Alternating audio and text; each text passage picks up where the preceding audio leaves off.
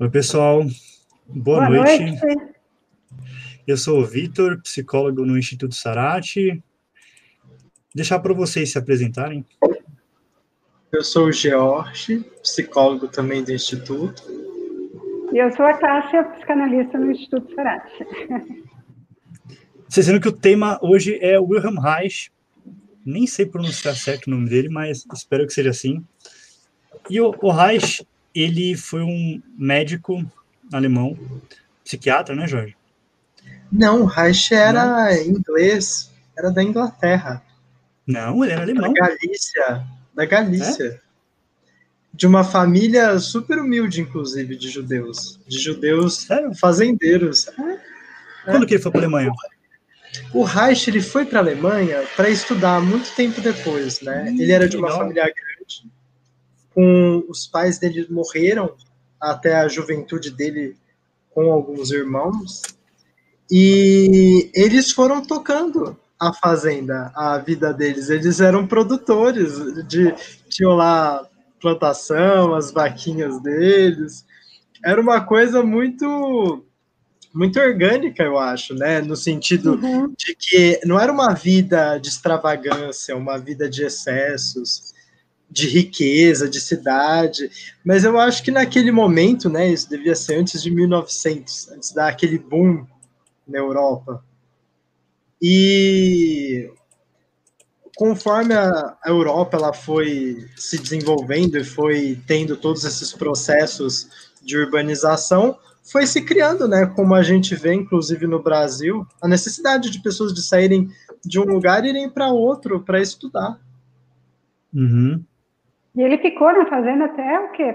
Até a adolescência? Não, até a, a, juventude. Daí até depois juventude. ele foi para, acho que Viena, começar a estudar uhum. medicina. E já era um momento que o Freud já estava muito articulado já havia sociedade de psicanálise, o Jung, né, que é um dos primeiros discípulos do Freud, já estava ainda muito ativo trabalhando com Freud nesse momento. E de onde começou a partir os interesses do Reich, né, inclusive de uma longa amizade com Freud. Que bacana. Eu até quero que você fale muito sobre isso, né? Mas só para contextualizar o pessoal, o Reich ele foi um é, ele foi uma figura muito polêmica, né, no campo psicológico, uhum. no campo psicanalítico, e ele gera controvérsias até hoje, mas de algum jeito ele deixou uma marca profunda de um jeito que eu acho que é difícil a gente talvez perceber isso, ter noção disso, mas ele mudou muita coisa, e é difícil fazer psicologia hoje, pensar em saúde mental hoje, uhum. e, e pensar em psicologia social hoje, sem que o Reich tenha, em algum sentido, mexido ali, afetado ali, né? Mas a gente não sabe muito disso, porque o Reich ele ficou meio que afastado, meio que oculto na história. Ah, também pela figura polêmica dele, né? E, e a partir do trabalho dele, várias vertentes psicológicas e vertentes de psicoterapia se originaram e de análise. Ah, acho que o, a influência dele no, na psicanálise foi muito profunda, né? E acho que isso estimulou muita gente a falar do Reich há muito tempo. A gente tem esse projeto que a gente gostaria de falar no Conversa do Sarati sobre várias figuras assim que a gente gosta, né, da psicologia, da arte em geral, e bater um papo sobre elas, né? Ah, coisas que a gente faria entre nós conversando, a gente pensa, não, vamos gravar, vamos fazer entre a gente, né? E quem sabe as pessoas gostem ah, uhum. de conhecer um pouco sobre essas figuras e conversar com a gente também sobre, sobre elas. E o Reich ele foi ah, muito importante nesse sentido, e ele tem sido uma leitura recente nossa, né, minha e do, e do Jorge. Ah, então a gente pensou, vamos falar do Wilhelm Reich. É, mas antes de a gente entrar nele, eu queria perguntar para vocês qual foi a primeira vez que vocês ouviram falar dele? Olha, eu já faço o quê? Já mais um, né? Quando eu comecei com o estudo da, da, psicanálise em 2007, eu já ouvia falar muito do Reich principalmente no campo da bioenergética, né? Depois uhum. que eu fui ver a questão da vegetoterapia e uma série de coisas, fui me aprofundar um pouquinho mais. Mas já bem uns 15 anos que eu ouço falar do Reich. Um, é que nem você fala, é uma figura extremamente polêmica, né? é, e revolucionou a questão da psicologia, né? Então, não dá para falar de psicologia social sem falar de, de, do, do Reich, não tem como. O... Só comentar uma coisa antes disso, Vitor. Eu dei uma pesquisada aqui e a região não é nem em inglês. A Galícia, que eu penso em Galícia, eu penso em país de Gales. Né, que é Mas é Ucrânia, não foi? Ucrânia, alguma coisa assim? Ele, ele é da Galícia, é que a Galícia é uma daquelas regiões que foi fragmentada diversas vezes na Europa, e hora foi da Espanha, hora foi da Áustria, então assim, né, mas é de uma região bem rural que ele é. Uhum. A todo caso. Mas sobre mim, né, acho que a primeira vez que eu ouvi falar do Reich, eu sempre me interessei muito por estudos sociológicos, né? E pensa no que, que aconteceu para a fundação da sociologia, para a solidação desse campo, é difícil a gente não pensar no que foi o nazismo.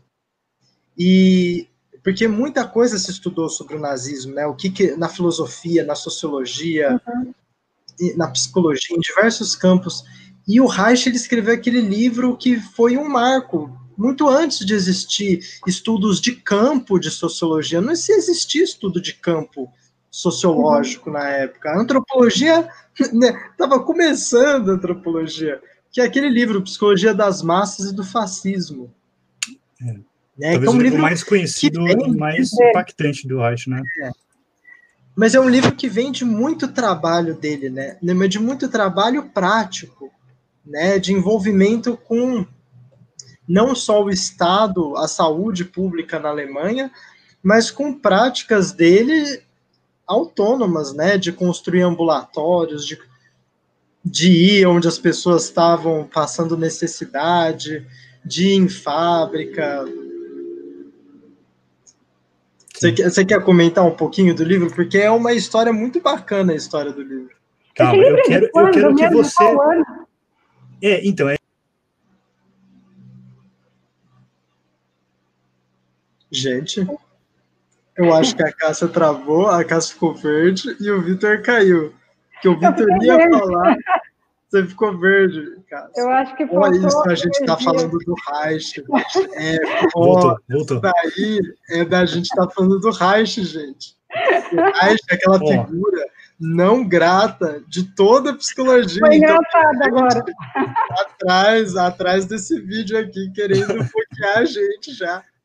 O Reich, ele nasceu em 1897 uhum. e ele morreu em 1957. O Psicologia das Massas do Fascismo é de 1933. 33, tá. É. E a época, Jorge, é, cadê essa aldeia da Galícia aí? A gente pode chamar de Império Austro-Húngaro na época. Facilita.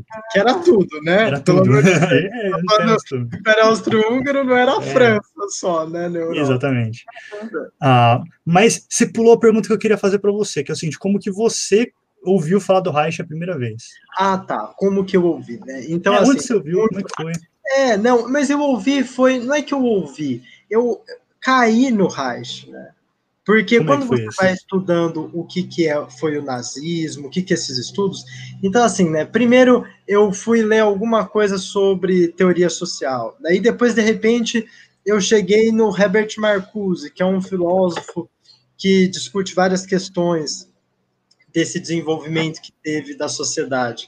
E daí você vai vendo que eles estão falando sobre uma mesma coisa, e de repente eu caí no Reich, caí nesse uhum. livro do Reich, mas que é, trata de muito além do que é e foi o nazismo. Ele fala sobre subjetividade, sobre repressão, fala sobre desenvolvimento, sobre educação, fala de muito mais coisa do que só sobre o nazismo. É. Sim. A primeira vez que eu ouvi falar do Reich foi antes de ter começado a estudar psicologia. E eu te contei essa história já, que foi com um livrinho que chama Wilhelm Reich in Hell, né? Isso. Wilhelm Reich no Inferno. É uma peça de teatro muito engraçada, muito divertida. Ah, muito emocionante, né? Muito emocionante também, que ela é uma... Ela é dedicada, né, aos cientistas e pensadores e pesquisadores perseguidos politicamente que é o caso do Reich. Várias vezes, né? ah, pelo, pelos nazistas, né? Pelos ah, colegas. Pelos colegas, e depois nos Estados Unidos, pelo FBI, uma história muito doida. Ah, e aí tem essa, essa peça de teatro, né, que brinca com a ideia do Reich no inferno sendo julgado, né, mais uma vez como ele foi julgado ah, politicamente, né, socialmente, pelas várias coisas que ele falou, que ele escreveu. Ah, só que é engraçado porque o, o inferno aí, na verdade, é um circo, né? Então é, é, é, muito curioso, né? Brinca com essa ideia de como que o Reich ele era um subversivo em um certo sentido as, as leis e as normas para ele eram também convenções, né? Eram coisas que a gente cria e muitas vezes elas podem ser absurdas que nem um circo, né? Não ah. lembrava que foi o seu primeiro contato com o Reich, mas foi. bacana, bacana. E aí eu vi, eu falei, nossa, parece um sujeito interessante, né? Aí eu fui ao Reich.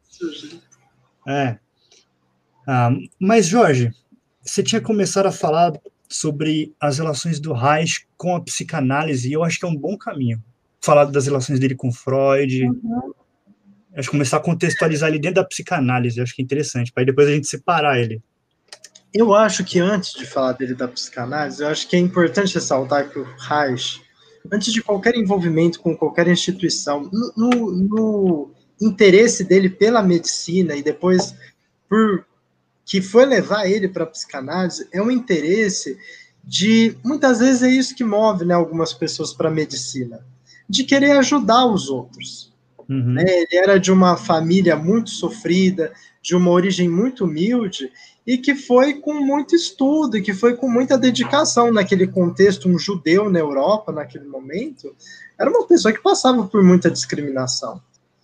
Então, existe esse fator né, a ser levado em conta antes do contato dele com a psicanálise, e uma das coisas que fez o Freud gostar rapidamente do Reich é isso. Foi esse intuito dele de estar tá buscando ampliar, inclusive, as práticas da psicanálise.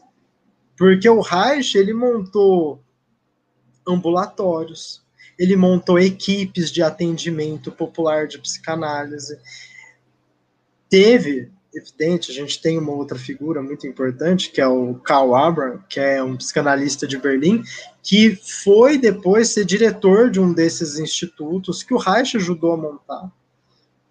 Então, que foi uma figura muito importante, mas que vejam, o Reich, dentro do começo dele, ele era uma pessoa muito envolvida em não fazer com que a psicanálise fosse uma coisa de acesso para alguns que ele via o benefício que aquilo teve para ele, né, como médico, depois passando pela terapia, ele queria estender isso para as outras pessoas.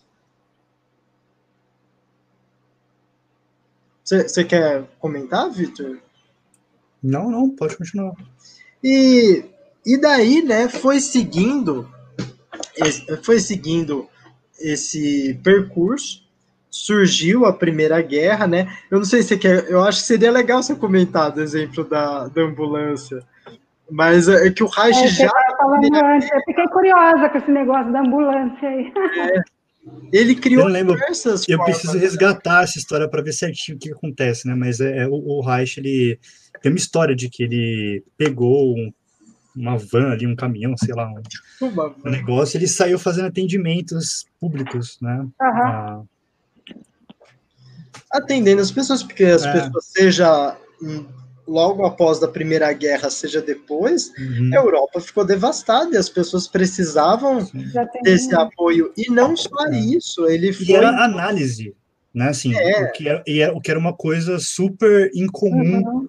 Ah, porque ainda você tinha o padrão do, do setting terapêutico, né, e de não poder fazer uma coisa fora desse contexto, então, acho que era subversivo bastante, assim, nesse sentido, Mas metodológico.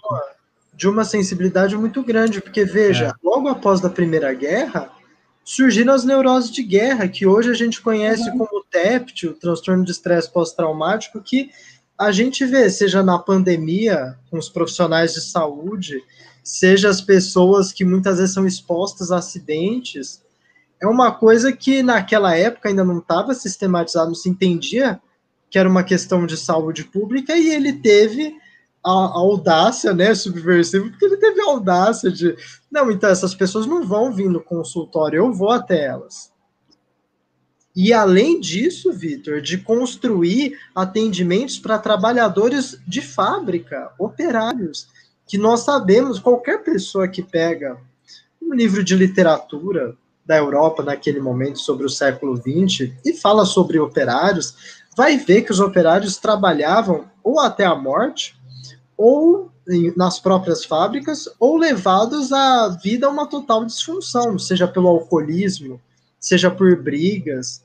Uhum. E essas pessoas precisavam de atenção, e elas precisavam de uma atenção que, obviamente, as famílias delas também não tinham condição nenhuma, porque eram pessoas também oprimidas, pessoas de uma carência. E o Reich organizou equipes. De, não só ele, ele organizou pessoas, psicanalistas. Então, assim, vejam, gente, não vamos ficar só aqui, vamos até essas pessoas. Mas veja, aí isso começou a irritar. Eu posso adicionar só uma coisinha antes de você. Pode, pode eu acho que isso é legal, se a Cássia quiser comentar algo sobre isso também, é. porque eu acho que é o seguinte, existem algumas figuras na história da, da, da psicologia, da medicina, sei lá, das ciências humanas, que elas claramente explicitam, né, ou em discurso, ou por meio das ações que elas tomam, onde é que estão as, a, as prioridades delas, né? Então, quando o Jorge ele fala sobre isso, a gente consegue identificar de uma maneira muito legal quais eram os princípios do Reich, o que ele estava preocupado em fazer, né? E existem outras figuras que, por mais importante que elas sejam, muitas vezes elas estavam preocupadas com outras coisas. Às vezes elas estavam preocupadas com o movimento de uma determinada abordagem, ou movimento psicanalítico, ou movimento uhum. disso, a escola tal, né? Ou elas estão preocupadas com a carreira acadêmica delas, ou elas estão preocupadas, ah, sei lá, com um título, com um reconhecimento social, ou ah, com um determinado método, com uma determinada teoria. Ah, e, e, algumas figuras não, algumas figuras elas, elas, estão preocupadas em qual tipo de contribuição que elas podem fazer, né? E eu acho que ter isso em mente quando a gente fala do Reich é bem legal, porque isso faz ajuda a entender por que, que ele ousou romper algumas convenções, algumas normas ah, dentro do, do meio no qual ele se encontrava? Porque ele era um cara que estava mais preocupado, né, em construir alguma coisa, em ser efetivo num certo sentido, do que em respeitar alguns padrões teóricos, algumas escolas. Então ele rompia com isso de uhum. bom grado e, e, era julgado por isso em, em muito sentido, né? Uhum. Eu acho que isso é um, é um esforço interessante de, de reconhecer, como que ele não estava preocupado em ser rigoroso num certo, numa certa teoria ou metodologia, né? O rigor dele era outro. Tanto que, que, aí que, que quebra, né? Disso? Ele justamente sai da psicanálise, sai da teoria da psicanálise para fundar a teoria dele justamente da sexualidade nessa época, não é isso? Porque ele era um, um ser político, né? Bem social, né? A preocupação dele era totalmente outra, era diferenciada principalmente na questão, naquela época da, do pessoal da, da época, né? Que estava mais no sentido de, da, da própria elite, porque a psicanálise sempre foi é, é, é, é, seletiva nesse sentido, né? Ele era uma outra figura, né? É, é, eu acho que assim, né? São pontos. Eu acho que o, o que você falou, Vitor, é, é, importante, porque quando a gente fala do Reich com o movimento psicanalítico, a gente tem que tomar muito cuidado para não ser injusto com o Reich, e também, sendo muito sincero, para não ficar puxando o saco dele, porque todo mundo tem, tem pontos de proeza e pontos de confusão. Uhum. Ninguém consegue ser uh, produtivo de uma forma eficaz durante a vida toda, né? O tempo é. todo do seu dia. Essas não foram as prioridades dele pro é. restante da vida em todos os momentos. É. Isso nem desmerece aqueles que estavam preocupados com é, determinadas escolas, né? Mas é. mais do que isso, o Reich ele era jovem demais nessa época. Ele era jovem demais comparado com Freud, já Sim. que tinha passado dos 50, 60, o Freud ele estava preocupado com a instituição, com o desenvolvimento. O Jung já tinha separado dele várias pessoas. O Reich uhum. não separou de ninguém. o Reich recebeu uma carta de expulsão, e não foi nem do Freud, foi de, de pessoas que assessoravam Freud, o Ernest Jones, Ana Freud. Ai, tem um, tem um outro agora que me fugiu, mas que eram pessoas que estavam dirigindo já aquilo para o Freud, porque o Freud já estava ficando velho. O Freud ele estava muito mais voltado para a produtividade dele, para elaboração de tudo que ele desenvolveu na vida, porque nenhum acadêmico Freud era. Pelo Freud ser judeu, o Freud não era aceito na universidade. Então, ele estava cuidando disso. É, isso aí que tem atrás de mim, lá em cima, é obra do Freud para ele escrever isso daí, gastou-se anos, gastou-se anos, e foi no, muito parte da produção dele que a gente tem como referência, nesse momento que o Reich estava querendo quebrar as coisas, fazer as coisas diferentes. Então, eu acho que, assim, realmente tem que se analisar isso e ter se visto esse desejo e quem ele era naquele momento, porque ele não era, ele não era, por exemplo, que nem o Ferenzi, que tinha muitas posições parecidas com ele, mas que era uma pessoa já em um outro momento na vida, estabelecida dentro da sociedade, que podia falar e dizer certas coisas, mas ele não tinha interesse de, de ruptura, de inovação, de renovação, que o Reich, era evidente que o Reich tinha isso. É, mas o que eu falei, eu, eu estendo até ao Freud, por exemplo, uhum. né? Eu, eu falei mais no sentido de a gente nortear o percurso dele. Por exemplo, quantas vezes o Freud mudou o que ele disse? Quantas adapta adaptações ele fez à psicanálise? É eu acho que o Reich tem esse movimento. É a questão de assim, se uma coisa não funciona, a gente muda essa coisa, entendeu? A gente não força, a gente não tenta adaptar a realidade aos nossos métodos, a gente muda o método, a gente tenta diferente, né? Acho que o Reich, o Reich tinha, tinha esse princípio norteando, né? Com certeza. Você entende? Acho que é, é mais essa a, o que eu queria falar. Mas aí, você estava falando. É, estava chegando no, no Reich e as relações dele com Freud, com a psicanálise, né? É, né? Porque. Ele se lembrou agora. É, é muita não, coisa, é, né, é muita coisa, porque. É muita coisa. O, o Reich, ele, ele discutia com muita gente, né? Então, assim, também pensar que nem eu falei do Ferenzi. O Ferenzi era um cara que ele atendia mulheres vítimas de violência, de todo tipo de violência. Em um determinado momento, ele falava assim: não, então agora eu não vou mais te escutar. Você já chegou num ponto da sua análise que você que vai me fazer alguns atendimentos.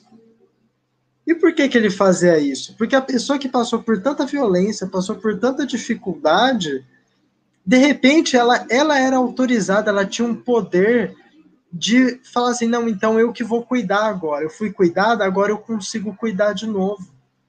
Isso empoderava a pessoa. E o Reich estava buscando fazer justamente isso, mas não só com as mulheres, mas com todos os trabalhadores, com todas as pessoas que faziam parte de uma elite, né? E daí isso, e é aí que começa a fervilhar isso com o Reich, o pessoal da psicanálise, porque não era o projeto do Freud inicial que as pessoas tentavam seguir né, de forma tão linear. Uhum. Daí, no, daí ele vai, né, faz várias viagens, várias viagens e chega. Onde que ele faz o, o laboratório, Vitor? É em Oslo? Onde que é o primeiro laboratório depois da psicanálise? Não, não tenho ideia, cara.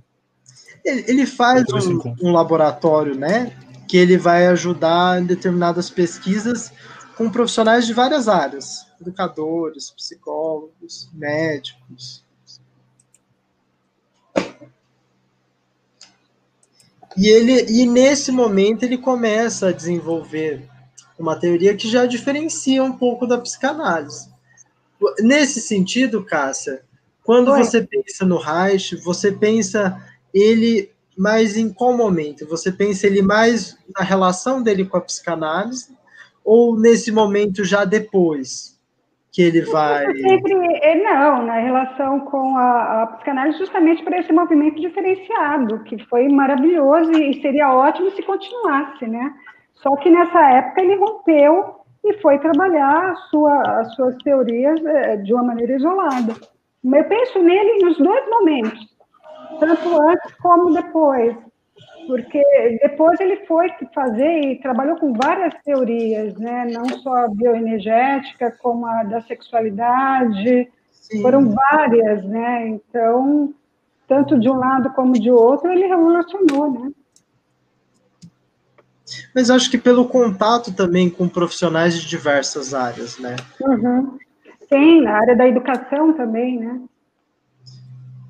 Da área, na área da filosofia também, foram várias áreas, né?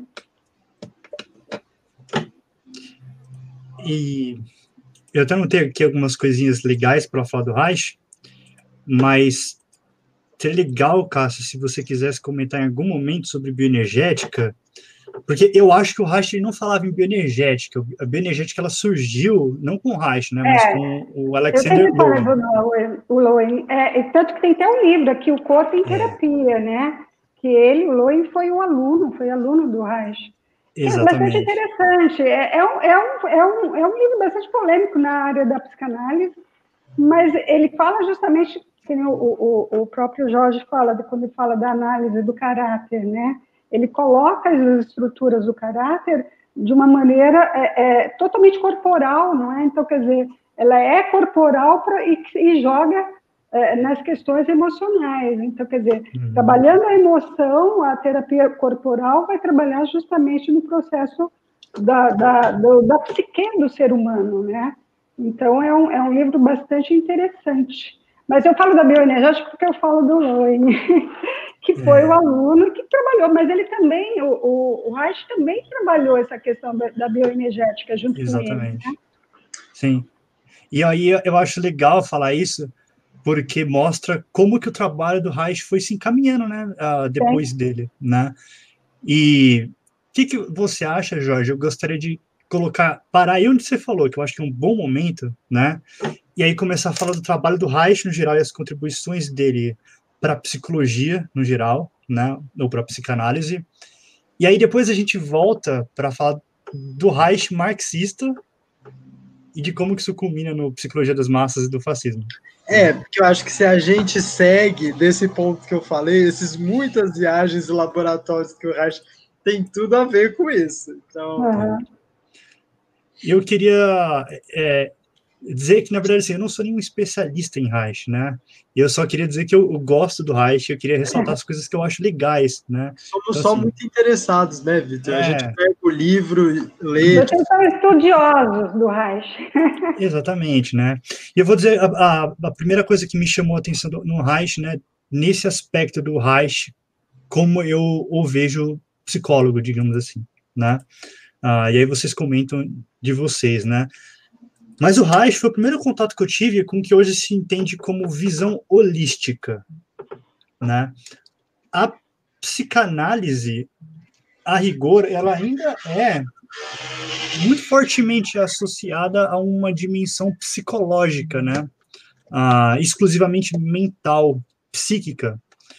Uh, e o Reich, ele parecia se importar muito pouco com isso, assim, essa era a menor parte do que, do, para onde o trabalho dele encaminhava. Uh, o Reich estava, na maior parte, preocupado com o corpo, né, uhum. e, e, essa é uma dimensão muito interessante, essa dimensão biológica, material, e ele, ele fala isso, né, de, é, é, em biologia. E a, a terapia que ele desenvolveu, né, o modelo terapêutico dele, chamado de vegetoterapia, tem muito a ver com isso. Uh, tem a ver com corpo, tem a ver com, com biologia, é, que é uma coisa que nunca acho que se encaixou muito bem com, com, com psicologia, né? Mas acho que a proposta dele é muito interessante, porque na psicanálise existe uma extensa literatura que trata. Eu não sou psicanalista, né? Vocês me corrijam. Mas até onde eu sei, existe uma extensa literatura que fala muito sobre resistências, por exemplo, né? Ah, como que a gente faz para lidar com dificuldades de percepção do que a gente faz e do que a gente fala e das interpretações quando a gente está trabalhando com um material que é a rigor inconsciente, né? Ele não está na, na dimensão da, da consciência. Uhum. E, e a gente desenvolve uma série de estratégias para que continue lá, né, no campo inconsciente. No inconsciente. Uhum. Para o Reich, boa parte do, do que a gente vive, do que a gente passa, do que a gente sofre, é, do que a gente aprende ao longo da vida, se manifesta no corpo também, né? Principalmente o que a gente chama de neuroses. E para ele, então, trabalhar essa dimensão corporal era extremamente importante, era um caminho uh, muito importante para superar essas resistências, né? Para avançar numa parte que o discurso não dá conta, ou seja, você está falando ali com a pessoa, a pessoa ela, ela fala, um fala, o outro escuta, mas existe uma dimensão que está para além disso, que é uma dimensão biológica. Ah, e o Reich estava interessadíssimo nisso, né? Em como que essas coisas elas se manifestam no corpo, em como que a nossa respiração e a nossa frequência respiratória ah, e os nossos estados de, de tensão afetam uma certa dimensão psíquica nossa e vice-versa. Então, essa, essa relação de, de mão dupla, é, essa inter-relação, faz com que o Reich seja encaixado nessa dimensão de terapeutas holísticos, no sentido de que ele pensa corpo, mente de uma maneira integrada, né? O, o ser humano como parte da, da natureza, e não só um ser social, um ser mental, né? É, no sentido exclusivo que uhum. geralmente a gente faz quando a gente está trabalhando com alguém no campo discursivo. Não sei se estou sendo muito Sim confuso aqui, mas quero ver o que vocês acham disso. Eu acho que essa é a dimensão muito interessante do Reich como psicólogo que me chama atenção. E é interessante quando você fala da, é, da respiração, que ele fala muito desse processo da respiração como uma, uma questão da própria resistência, né? É, é, a, a, respiração ela faz parte do corpo, ao mesmo tempo que a, a, o processo da, da resistência também faz parte do corpo. Eu queria entender melhor isso. Tem como você me explicar? Para poder até entender, o pessoal entender melhor sobre isso. O que, como Mas acho que... a respiração faz parte dessa uhum. resistência, entende? Sei. Mas acho que antes vou deixar o Jorge falar. Você quer falar alguma coisa, né, Jorge? Ô, Jorge. Fala aí, Jorge. Você perguntou um negócio para mim, já está aqui cuspindo fogo. Manda bala, depois eu respondo a Cássia. Não, que é assim. A, psica a psicanálise, num momento inicial, ela estudou muito o corpo, mas ela estudou o corpo a partir do que era disfuncional, a partir do que era o sintoma. A gente está falando do Reich agora, em 2020. 2020, você abre o dicionário de psicanálise da Elizabeth Rudinesco, você vai ter ela dando três páginas por Reich, é incomum nesse dicionário você dá três uhum. páginas para um autor que não seja o Freud ou Lacan. Só que isso tem um significado. O significado disso é que o Reich ele é fundamental, em alguma medida, para o que a psicanálise se tornou.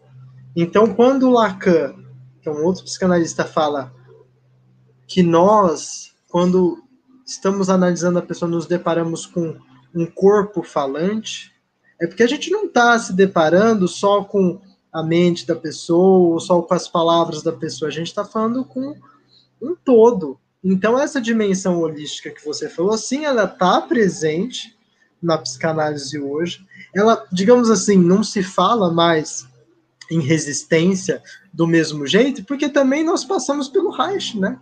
Nós uhum. passamos pelo Reich, nós passamos. O Freud morreu, então, algumas coisas aconteceram que ele não permitiria, mas que ajudou a psicanálise a se renovar, avançar, né? E, e, eu acho que quando a gente pensa hoje em psicanálise, a gente pensa em desejo, porque a gente pensa, não está pensando só em impulsos, em, em, questões orgânicas ou em questões psiquiátricas, a gente está pensando no todo, a gente está pensando em todas as escolhas que a pessoa fez na vida dela, como que ela sente isso tudo e como que ela fala disso tudo, mas é, tá tudo junto. Mas quando você fala que está tudo junto, na literatura você tem descrito, por exemplo, metodologias padronizadas, extensivas de intervenções no corpo. Vitor, se eu te falar isso, eu te falaria assim, doutor. Tá, mas antes do Reich. Ah, não, não, mas, mas calma lá, né? Já tô falando de quem. Uh... O mero psicólogo em 2020. Então. Tô... Não. Ah, esse, esse eu acho que é o. Mudaram, né? Diria que o Reich, muito que ele desenvolveu, teve acompanhado com os desenvolvimentos do Ferenzi. O uhum. Ferenzi, que é aquele que trabalhava com mulheres vítimas de violência e que tinha toda uma metodologia específica de trabalhar a psicanálise. Não digo que o Reich se apropriou indevidamente disso, mas ele com isso cresceu muito. Entende? Uhum. Eu acho que assim, o Ferenzi, ele era ele tem vários textos que são muito em diálogo com algumas discussões do Reich. Então acho claro. que é uma pessoa bem interessante e que não ignorava o que o Reich estava falando, mesmo na época dele, e que foi fundamental também para o Lacan. Sim, é, quando eu falei dessa dimensão do corpo do Reich, eu acho que ele foi acho que pioneiro nesse sentido de unir as coisas, porque ele realmente fez intervenções nesse sentido, né? Ele elaborou intervenções extensivas com massagens, com pressões em, em pontos corporais, isso dando a reação que isso causava nas, nas pessoas, modelos de intervenções terapêuticas onde a pessoa não falava, é, o, o tempo inteiro ela não falava e ela só precisava se expressar de diferentes maneiras, diferentes movimentos com o corpo. Uhum. Isso daí, antes, eu não tenho conhecimento dentro tem do campo. Tem o Jung também, tem o Jung também, mas, mas veja, você está uhum. falando do Reich num desenvolvimento que ele vai fazer, que é muito único dele, porque ele também já não estava mais... Mas é isso que eu quero ressaltar. É, é, é, já são coisas que ele é um vanguardista nesse sentido. É, é por isso que eu estou ressaltando isso. Eu estou ressaltando esse, esse movimento pioneiro do Reich nesse sentido, sabe? Que eu reconheço como único, né? Porque senão a gente não falaria do Reich, a gente falaria de, sei lá. Sim, com certeza. E o que é interessante também falar dele, dessa, dessa fase dele depois, né? A gente está falando dessa fase dele durante a psicanálise. Essa fase depois, ela é também muito curiosa, né? Uhum. Interessante de saber. Mas aí você perguntou, por exemplo, como que isso da, da respiração encaixa, né? Não sei se o Jorge Sim. vai ter um, um exemplo melhor do que eu para dar, né? Mas no livro de terapia haitiana que eu li, tinha um exemplo bem interessante, por exemplo, né? É, ele fala sobre uma criança chorando, né? Pensa uma criança muito novinha, sei lá, bebês choram, né? Mas assim, uhum. pensa, sei lá, um, dois anos, uma criança chorando por medo, por exemplo, né? Ou uhum. porque ela é repreendida, ou porque ela tem um desejo negado, sei lá. É... Ou pensa em vocês chorando mesmo, vale, né? É, ou, ou tenta imaginar a primeira vez que vocês se lembram chorando e tentando segurar o choro. Porque é esse o exercício que, que eu lembro feito no livro lá, né? Uhum. Uh, que é um livro do Rigardi, uh, Israel Rigardi. Ele, ele descreve o choro como algo que primeiro vem do corpo, assim, é aquele, aquele impulso que ele, ele é único, é uma mistura de você sente a emoção, mas você sente isso como uma reação fisiológica do corpo inteiro em movimento, expressando algo, e você geralmente tenta segurar, né? Tá. E como que você controla o choro? Principalmente quando tem alguém te repreendendo, dizendo não chore, né? Eu vou te uhum. proibido de fazer isso. Você contrai o abdômen, né? Você segura a respiração, porque a respiração fica descontrolada, né? Você fica aquele ofegante, fica o negócio pulando, saindo, né? E o que, que o Reich faz? O Reich, ele, basicamente, ele encontra esses pontos e ele encontra como que, nesses momentos, você tem um desenvolvimento de padrões, né? No qual a gente aprende a controlar as nossas emoções por meio de uma repressão que é corporal também, do meio de um esforço corporal de entrar em consonância com o nosso desejo de reprimir uhum. ou dar expressão adequada ou não para as nossas emoções, né? Ah, e aí ele fala que, ah, nesse sentido, os padrões musculares que a gente é, desenvolve, esses padrões eles são respiração, no sentido de que o diafragma também se comporta nesse sentido, né?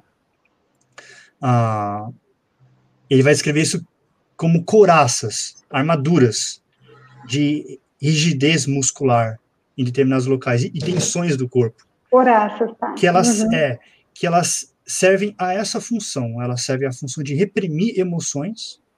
E quando a gente faz isso, a gente reprime também pensamentos, memórias, né? E uma série de uhum. outras coisas. Sim.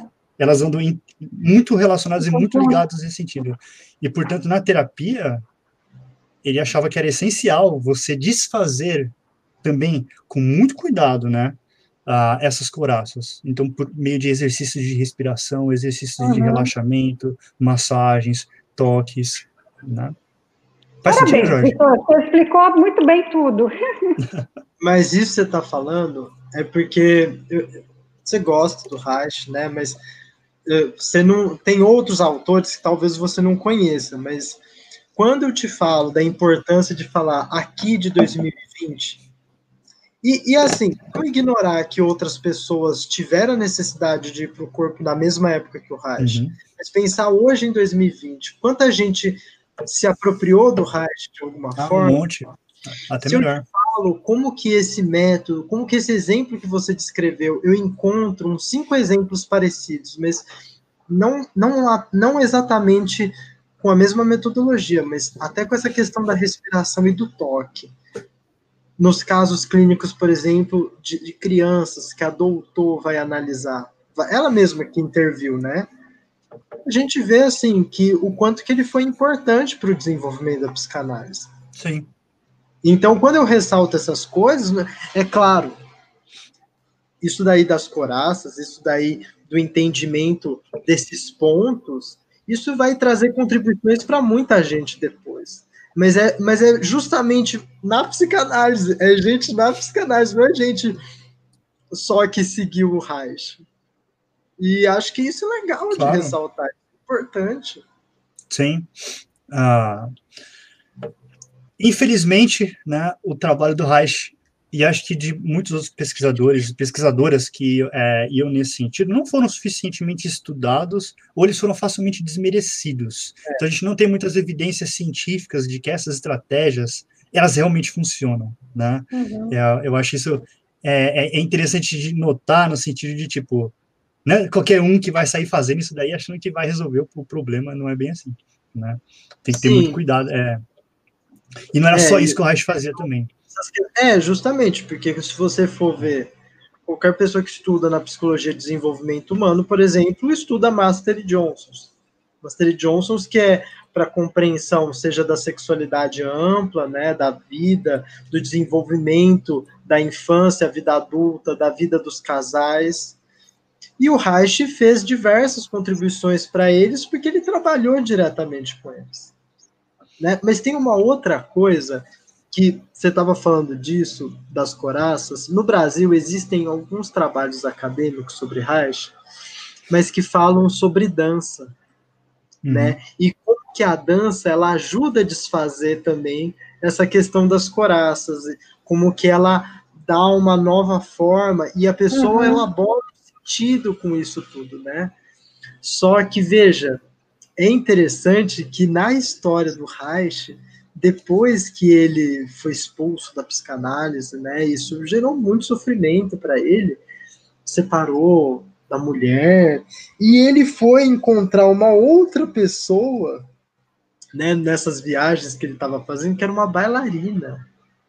E ele começou a tratar todo o grupo né? E, e, acho que mais do que tratar todo o grupo de dança, ele começou a perceber como que a dança mexia com as emoções deles. Então, então eu acho que é uma contribuição muito grande do Reich quando você fala disso do corpo, da respiração, mas é de ver a, a expressão humana em outros ambientes, que não só no consultório, mas também em atividades que a gente acha que é é arte, é cultura, mas também é a pessoa se expressando, né? Sim. Eu acho que é essa transcendência que o Reich faz do domínio do discurso, ou seja, de você é. estar no espaço e você atribuir exclusivo poder de mudança ou de qualquer outra coisa ali, né, ao que é falado e ao que é ouvido. O Reich ele procura ir além disso e ele procura entender todas essas dimensões corporais e artísticas ah, também como coisas que podem ser ditas e ouvidas em outro sentido, né? Isso é realmente holístico, né? É, isso é exatamente. Uhum. Mas aí, vocês querem falar Vamos alguma continuar. outra coisa do Reich como terapeuta antes da gente ir para a parte política do Reich? A casa, vamos ver se a casa quer. Não, vamos lá já para a parte política. que que, não, mas o que, que, que, você acha disso, é, Cássia? Você que estudou mais bioenergética, eu não estudei. Não, Faz sentido? Tem, tem coisas que você. Eu estou curiosa na bioenergética, imagina. Eu, eu, estudei pouca coisa, esse livro do Lowen, eu... Inclusive li... por a gente ficar te provocando, né, Cássia? A é, gente fica me provocando. Eu sou é. muito adepta à natureza. Eu sei que, que o Reich ele era um cientista da natureza. Ele gostava muito da natureza. Então, por isso que eu me aprofundo um pouco. Eu sou curiosa no estudo, principalmente na bioenergética, no sentido da, da própria natureza, de Spinoza e uma série de coisas. Mas uhum. eu não, não, não, não, não falaria com precisão sobre a, a bioenergética, né? De maneira nenhuma. Mas a, a, a, a nossa descrição faz Oi? sentido. Mas a nossa descrição, ela faz sentido? Tem relação com as coisas que você leu, por exemplo, do Lowen? Sim, sim. É mais ou menos certeza. nesse sentido que ele. Principalmente na questão corporal, a questão emocional, a terapia corporal, né? Tanto que o livro ele fala, é o corpo em terapia. Então, o corpo sim. tem tudo a ver com o processo emocional do corpo em movimento, quando o Jorge fala da dança, né? A, a dança é uma terapia corporal fantástica. Uhum. Então, quer dizer, ela expressa a emoção, e expressando a emoção, ela é trabalhada. Né? Ela trabalha e o, o, que não pode, o que não existe é a representação do processo. Não é, é a causa do processo, é isso que fica, mas o, o, o importante é soltar as, a, as emoções, né? Uhum. Soltando as emoções ela já faz todo o trabalho, é isso que importa. É, o Raj definitivamente tinha isso como algo muito importante, né? Essa expressão uhum. emocional autêntica em alguma medida, né? Não, não reprimida, porque ele achava que essas repressões elas criavam distorções nessa expressão. Uhum. E... Tanto que no campo da sexualidade ele também trabalha nesse sentido da, é. da né, da, da, do, do, do, estar livre, do, do soltar também, né? É, mas eu acho, Cássia, que nessa questão da sexualidade, por exemplo, quando o Reich vai falar sobre educação, o que, que ele está falando, né? Sobre sexualidade, quando ele fala educação de criança. Ele está falando que a gente vive em uma sociedade onde nós colocamos muito peso nas crianças. Nós atribuímos muitos estigmas uhum. nas crianças. E isso faz o que com elas? Isso faz com que elas cresçam já com os problemas dos adultos. E esses Sim. problemas dos adultos já são pesados demais para os adultos. Então, é, é, o Reich está é. falando, quando ele fala sobre a sexualidade, sobre a liberdade, é de não impor isso para as pessoas, porque a necessidade da imposição disso já é um sofrimento muito grande para a pessoa que faz. E por isso a terapia, né, ela vai buscar, às uhum. vezes, e às vezes isso só com a palavra. A pessoa refletir sobre isso tudo que ela faz, e daí é o Reich ele volta para a psicanálise, né? Porque aquilo, algumas coisas que nós sofremos essa opressão podem ser liberadas pelo movimento, uhum. pela respiração, mas algumas coisas nós temos que falar. Sim. Né? E daí por isso educação, e por isso não ficar só também na terapia, ir para educação, ir para as crianças. Uhum. É hoje é dia das crianças, ah, falei que a é, gente. É, comemorando o dia das crianças para todas as crianças. Falar das crianças, que todas as crianças possam ser livres né? Mas livres no sentido de que os adultos saibam respeitar o que, uhum. que é ser criança e o que, que é ser adulto. Sim, o adulto que já tem a malícia. A criança, a criança não, não vê a coisa com uhum. aqueles olhos. Criança não está preocupada em fazer falou, Jorge, é namoradinhas. Isso para criança não existe. Uhum. Né? Desculpa. A criança é livre, né? Isso que você falou é super importante, principalmente no campo da psicanálise, né? Principalmente em tudo, não é? A criança é livre. Então, quer dizer, o que ele coloca é justamente isso, só que ele é mal interpretado em, várias, em vários pontos, né?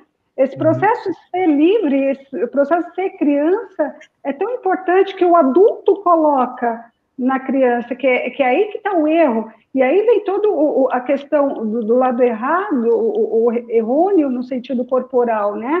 Porque ela reprime. E ele reprime, ele vai é, é, trabalhar a questão corporal, ela vai é, modificar os movimentos em todo sentido. Então a criança ela nasce com essa repressão, não é? Uhum.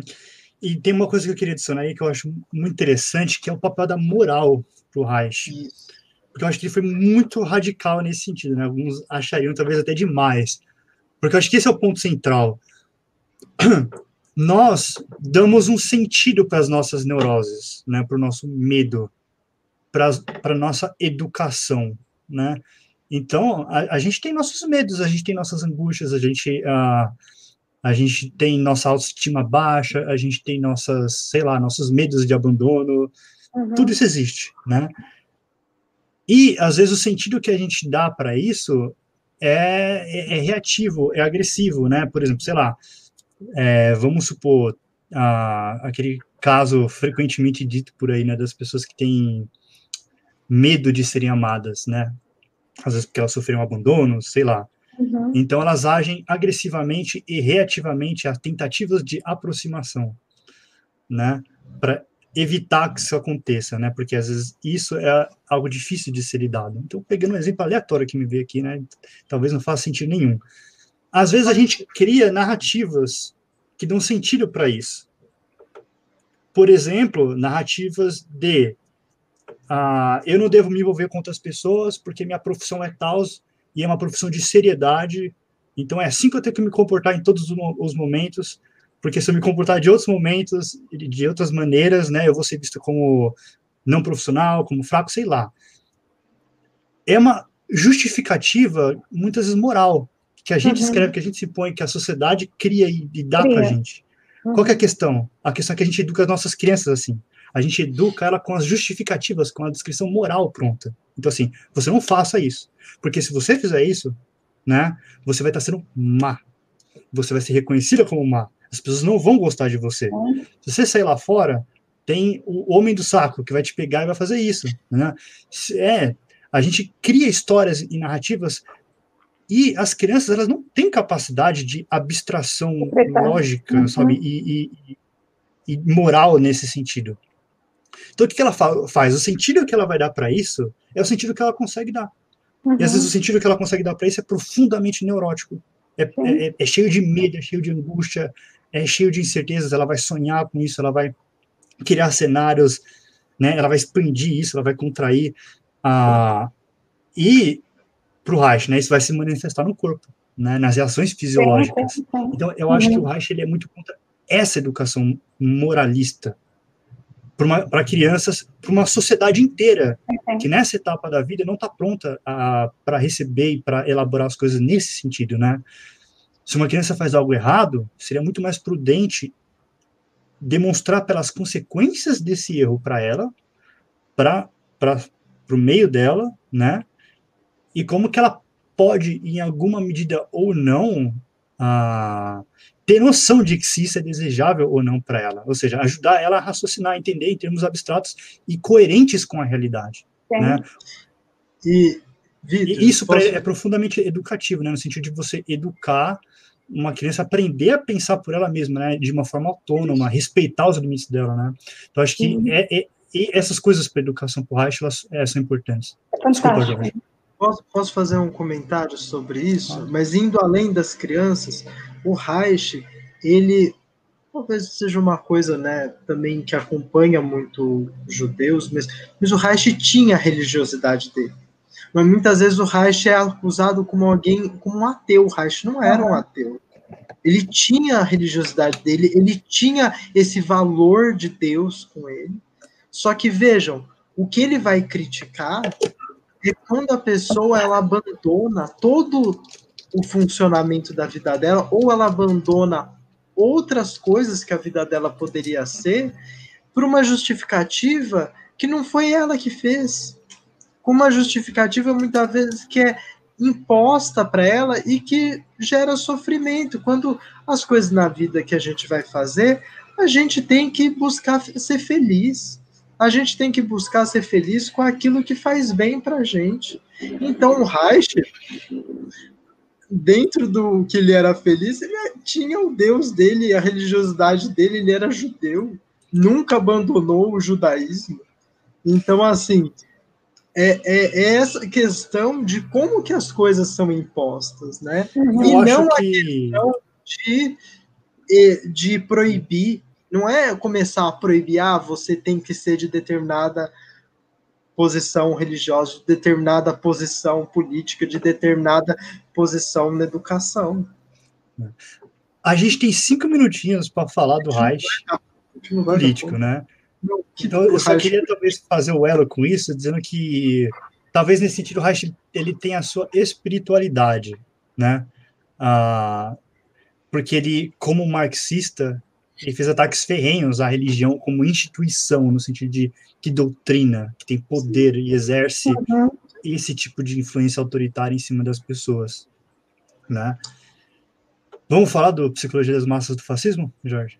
Dá tempo, cinco minutos, ah. seria... Ah, deixa seria... passar um pouquinho mais, vai. Deixa Aí. passar uns minutinhos, não tem problema. Vamos lá.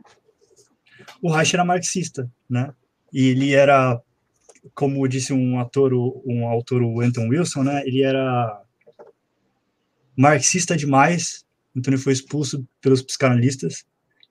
É, e ele era psicanalista demais, então ele foi expulso do Partido Comunista Alemão.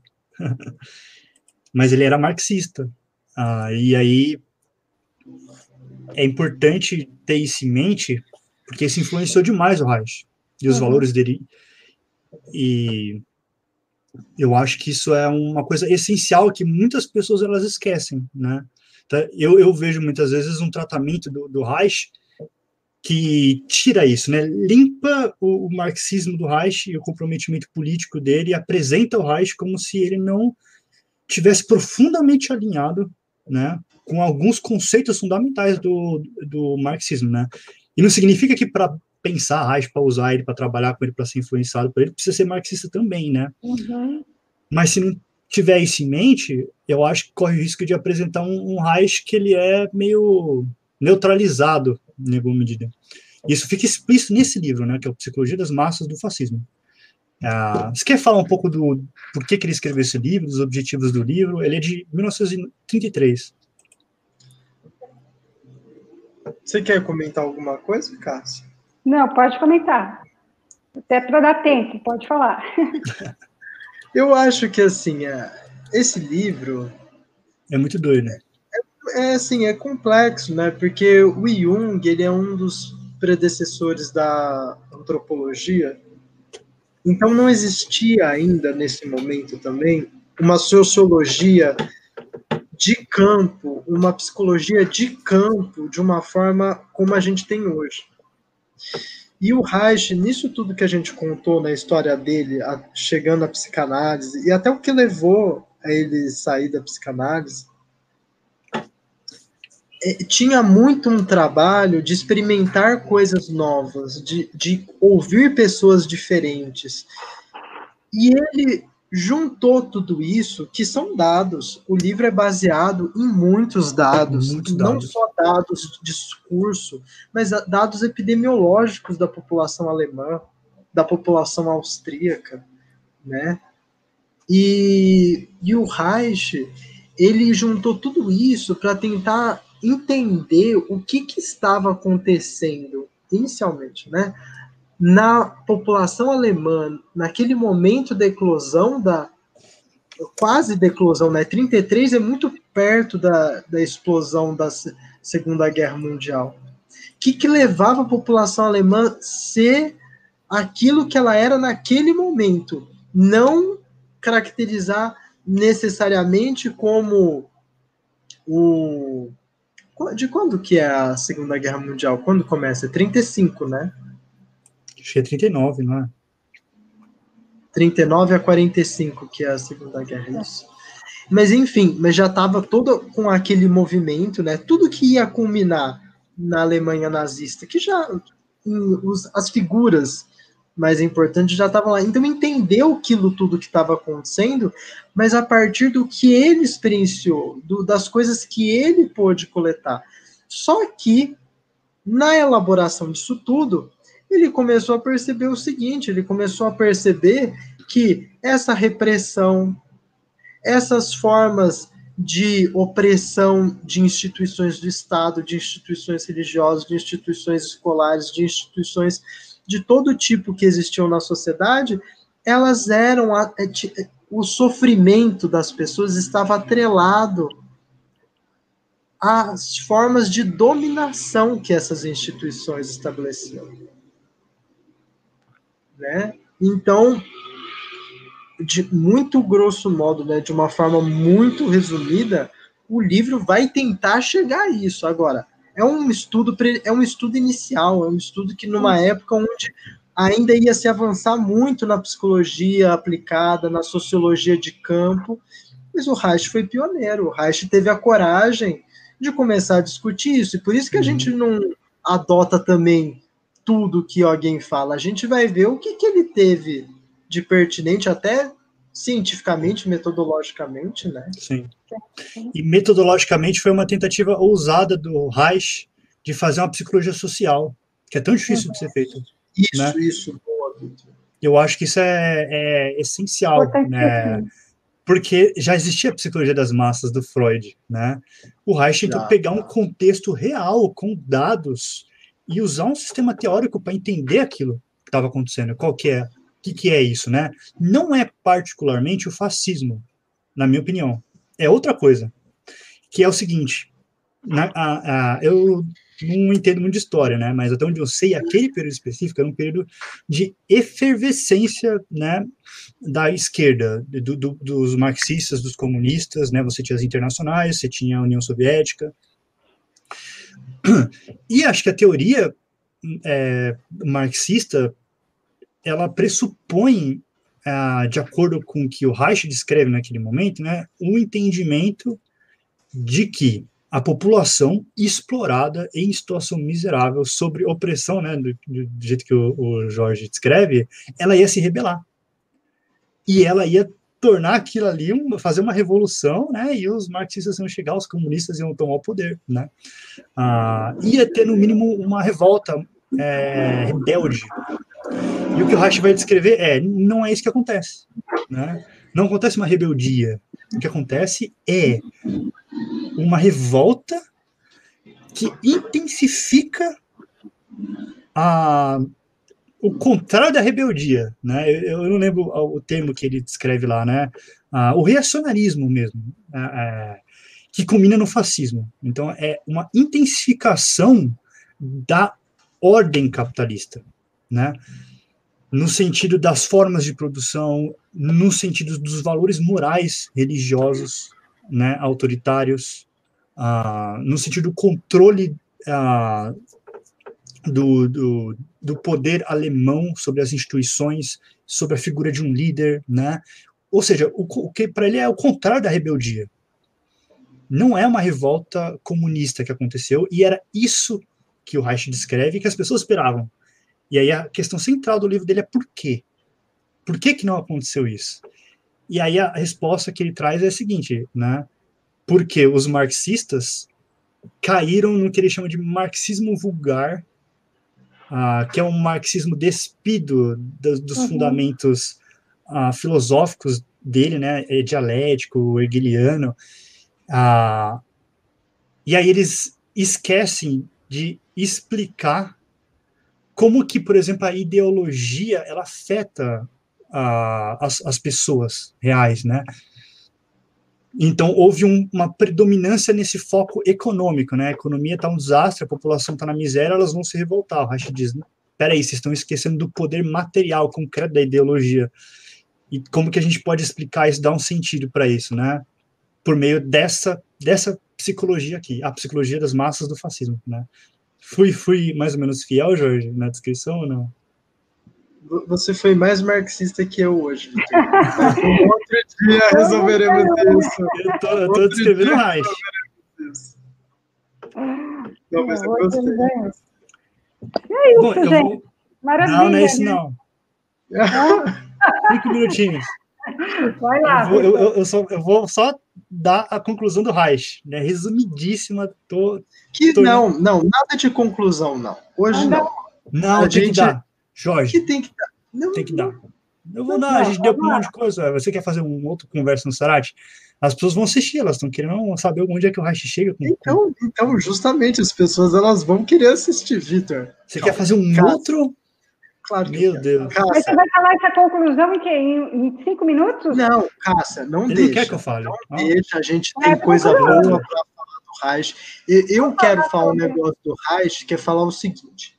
Se tem uma coisa que o Reich fez certo é de abrir o campo da saúde mental para pensar a educação e a cultura. É, e a gente aqui no Instituto tá fazendo isso também o tempo todo. Então, assim, não pode acabar agora a discussão do Reich. Vamos falar mais, principalmente na parte da educação dele, né? Na cultura. Eu só quero dizer que eu estou sendo censurado ao vivo, ah, entendeu? Sim, então, se você quer me censurar, dê um clique no botão do like aí e se inscreva. É, Isso aí, gente. Para que a gente possa, para que eu possa falar. Eles não querem deixar eu falar. É, não, não, a gente vai, a gente vai. E aproveitando hoje o Dia das Crianças, vamos falar um assunto que ficou bem forte aqui sobre as crianças, né, na parte da educação do Reich. É deixar a criança ser criança. É tão simples, né? A criança ela precisa ser criança.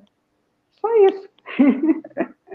e, e lembrar, que, e lembrar, muito bem, muito bem lembrado, Cássio, vai continuar nos lembretes que dia 17, a gente já vai começar a divulgar amanhã, mas dia Sim. 17 nós vamos fazer no período da tarde.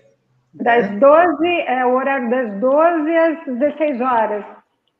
Um plantão no Instituto Sará de Atendimento e Acolhimento para as pessoas que forem. Então, a gente vai fazer a divulgação também, mas vocês já podem, quem quiser, às vezes até marcar um horário, Sim. deixar o contato, Sim. entrar em contato pelo Instagram, pelo Sim. Facebook. E também chegando lá na hora, também. pode também chegar e a gente vai estar tá recebendo é. as pessoas.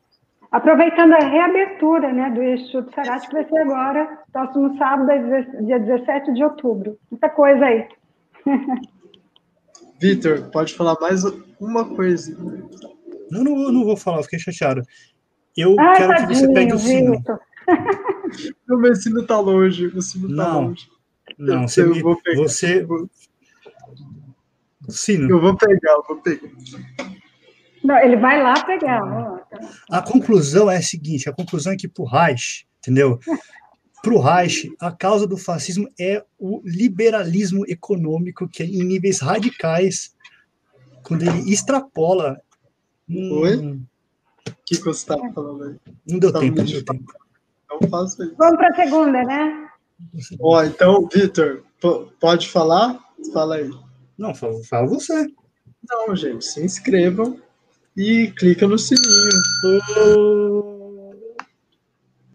Tchau, gente. Até a próxima segunda às 20 horas. Tchau, tchau. Até mais.